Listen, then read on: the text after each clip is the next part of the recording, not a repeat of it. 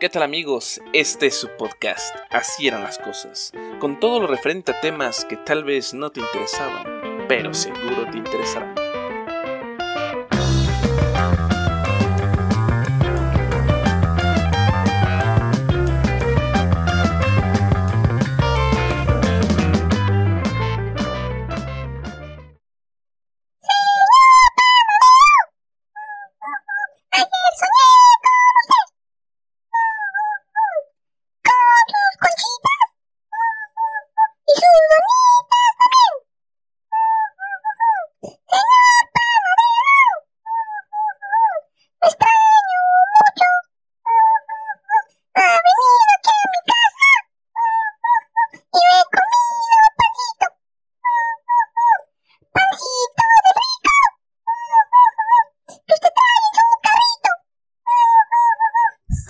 ¿Qué estás haciendo, güey? ¿Qué es eso?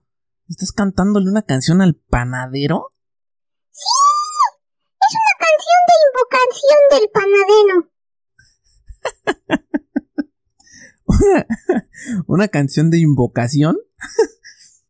sí, es que, es que el panadero ya no ha venido. Y lo extraño mucho. Lo necesito y he tenido ganas de un pan. Bueno, pero pues podemos ir a comprar a otro lado, a la panadería. No, el pancito del rico es el del señor que viene del panadero, que le hace así, eh, eh, eh, con su silbatito, y después grita, ¡El pan! Ese es el bueno. Bueno, creo que tiene razón, porque sí, yo también extraño, extraño del pan, y el señor del pan sí, sí vende un pan muy rico. ¿Escuchaste? ¿Escuchaste eso? No, no, no, no escuché nada. ¡Lo estoy escuchando!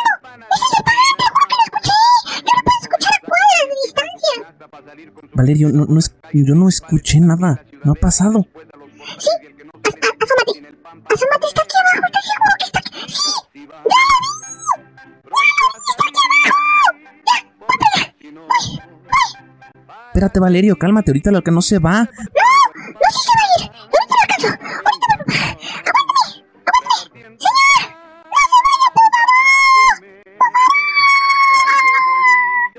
¿Qué pasó, Valerio? ¿Qué pancitos compraste? No compré ninguno. No compré ningún pan. ¿Por qué no compraste el pan? Pues por eso saliste corriendo bien apurado. No hasta lo habías hecho una canción para invocarlo porque lo extrañabas. Y ahora, ¿qué onda? ¿No compraste nada? Es que ya no lo alcancé. Salí y así corrí y ya no lo encontré. Pues no estabas diciendo que estaba aquí abajo. Se veía ahí en la ventana, aquí abajo, ahí, se- ahí estaba. No, lo que pasa es que uno tiene que ser más rápido. Yo todavía no he podido mejorar mi velocidad para alcanzar al panadero. Lo que pasa es que este panadero que viene aquí es como... es cuántico. Cu- ¿Cuántico? Sí, sí, este panadero eh, puede dominar el tiempo y el espacio. Entonces, cuando tú lo ves aquí abajo, tú dices, no, aquí está aquí abajo, aquí está luego, luego. Teletransporte, sí, señor. No, pues sí, entonces entiendo. Sí debe ser como, como cuántico o algo así porque se puede mover a través del tiempo y el espacio. Sí, te lo juro. Es muy difícil agarrar a ese señor. Y pues ya no lo alcancé, fue demasiado rápido. Y como nada más llevaba un guarachito, pues me empezaron a doler mi piecito con, con las piecitas y ya no pude correr más. No, Valeria, pues ni modo, lo lamento mucho. Lamento que no hayas alcanzado a, al señor panadero. Yo también lo lamento. Yo también lo lamento. Valerio, sí es triste por lo de por lo de tu panadero cuántico. Y sigo bien triste, se siente bien feo. Pero pues no te preocupes, Valerio. Mira, de hecho, déjame contarte que, que esta habilidad cuántica que tienen estos personajes que venden, pues la tienen muchos, no solamente el panadero, hay otros que, que pues también tienen esas, esas habilidades. Y, ¿sabes? No, también otras habilidades tienen. Tienen, no sé, una extraña habilidad para cambiar la forma en la que hablan, que a veces se me hace un poco extraña, ¿no te parece? ¡Ah, sí! Ya a qué te refieres. Como cuando gritan algo y no se les entiende nada, no saben ni qué venden o qué ofrecen o qué gritan y se están lamentando. ¿Qué chingados? Exactamente. Ese no sabes qué problema ha sido. De hecho, creo que debe ser más difícil para la gente que se cambia de casa. Yo me acuerdo, del único que me acuerdo, de hecho, me da mucha risa porque me recuerdo que mi papá lo imitaba. Hace muchos años donde yo vivía antes, estaba más chavito, y había un señor que vendía tamales. y ese señor que vendía, que vendía los tamales, gritaba muy, de una forma muy característica los tamales. Y, mi papá lo imitaba muy, muy, muy gracioso. ¿Y cómo? ¿Pero cómo gritaba? Cuéntame. Pues gritaba algo así como, como, ¿cómo te diré? Eh, eh, decía, tamales calientitos, tamales de salsa verde mole rojo y también de dulce. Algo así gritaba.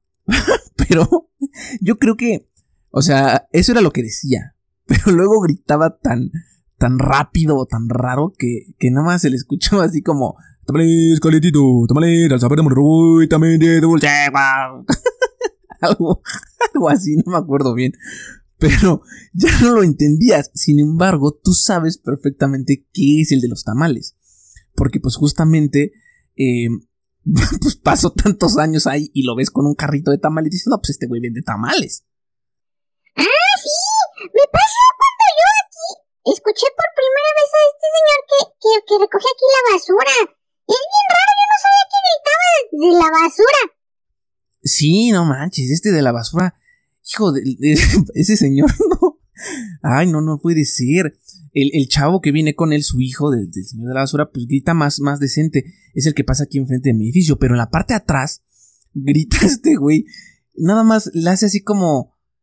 Eh". Y tú no sabes qué está gritando. O sea, realmente, alguien nuevo va a decir. ¿Qué, es eso? ¿Qué es ese, ese lamento, no? Ese grito. Hasta que pues ya te asomas y ves que está el de la basura. Yo supongo que lo que ha sucedido es que el señor con el paso del tiempo gritaba así como la basura.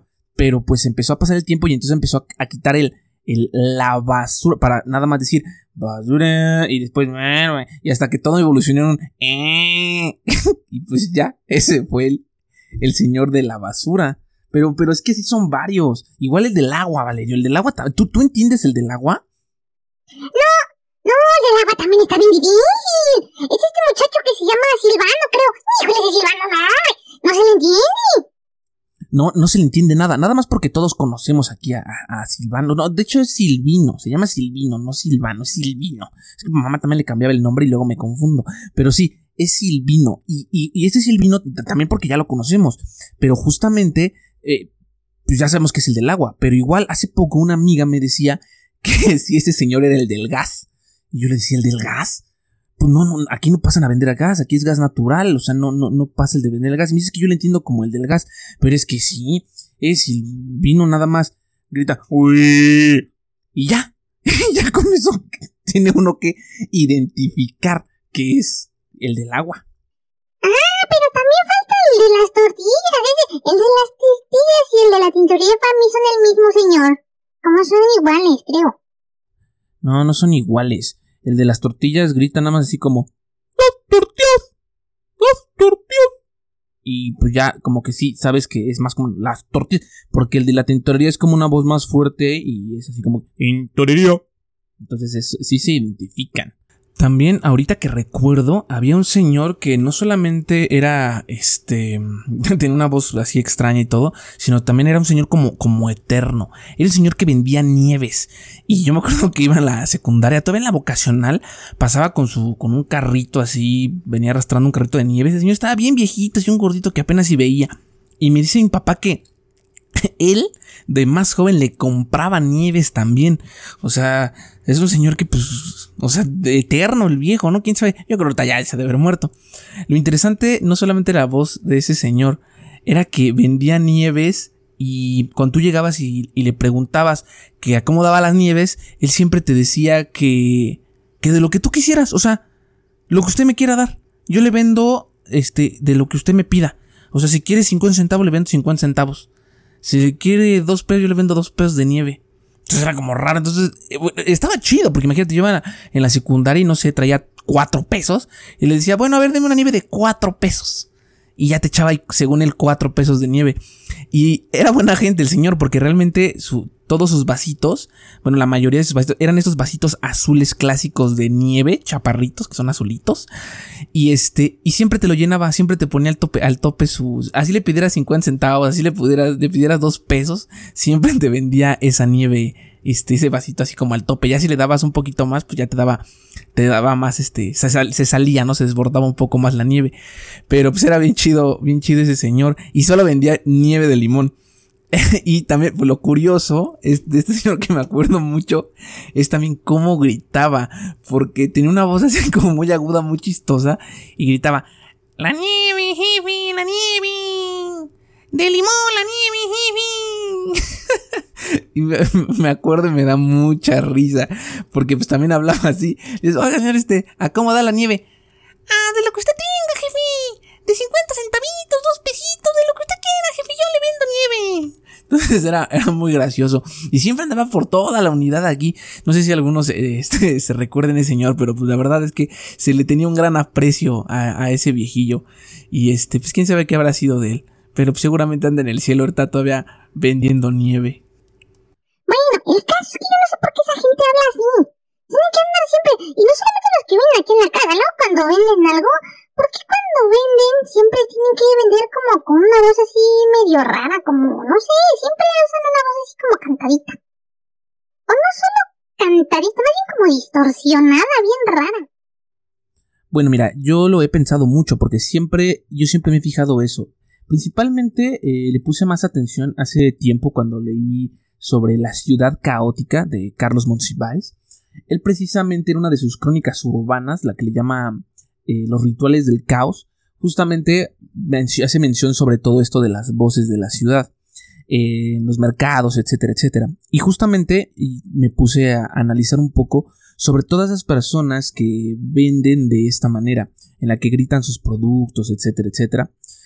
Y yo creo que después de mucho tiempo de estar repitiendo lo mismo, de estar, digamos, eh, trabajando siempre, siempre en, esa misma área y estar gritando por mucho tiempo la misma frase, pues empieza a tornarse como diferente a solamente la pronunciación, sino que empieza a tener este tono, como dices tú, como cantadito.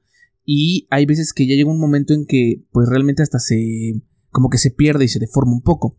Recuerdo que hace muchos años, cuando iba en la vocacional, había un señor, cuando yo tomaba mi camión, que nunca supe qué, qué decía, para subirse al camión. Entonces él era el checador y entonces él estaba ahí, es de esos cuates que siempre dicen, le llevas 5 al 12, le llevas 9 al 34, cosas de ese tipo. Y me acuerdo que siempre eh, estaba en la base y, gritaba algo así como, ¡Súbale a la raza Metropolis ¿Qué? ¿Qué es?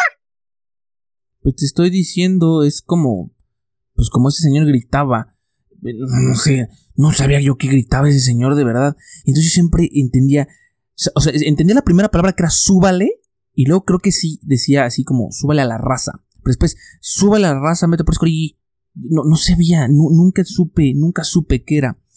Hasta que no, no pude evitarlo, una, no pude evitarlo. Y un día, ya me conocí el señor, pues siempre tomaba el camión a la misma hora y siempre me veía ahí. Hasta que un día le dije así de, señor, mire, con todo respeto, discúlpeme, pero ¿qué es lo que usted grita cuando cuando hace, pues, cuando grita eso, ¿no? Y me acuerdo que estaba ahí uno de los, de los muchachos estos de los chalanes que siempre están ahí en este, en los camiones. Los que son conocidos como los cacharpos. Entonces estaba un, cacharpo ahí y se empezó a reír y le dijo así de, ves, te dije, güey. Yo creo que alguna vez habían comentado lo mismo y después el señor me dijo que gritaba, súbale a la raza Metropoli, súbale. Entonces ya después ya tiene sentido. Ya cuando escuchas, súbale a la raza, Metropolis Ya dices, ah, pues sí, sí, sí, claro. Pero pues lo fue deformando. Entonces en general, pues todo esto de, la gente que vende y que hace ese tipo de cosas por mucho tiempo, pues claro que, que deforma las cosas.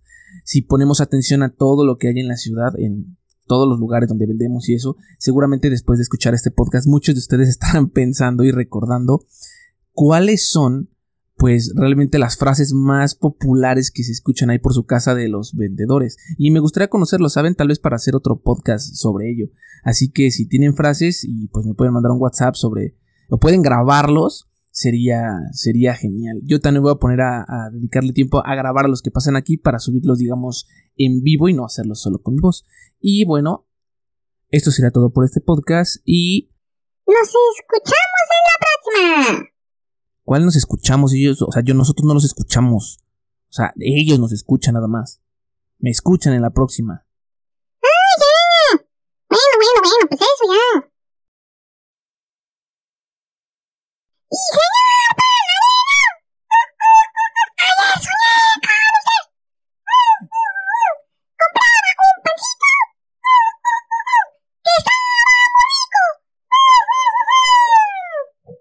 Escuchaste el podcast.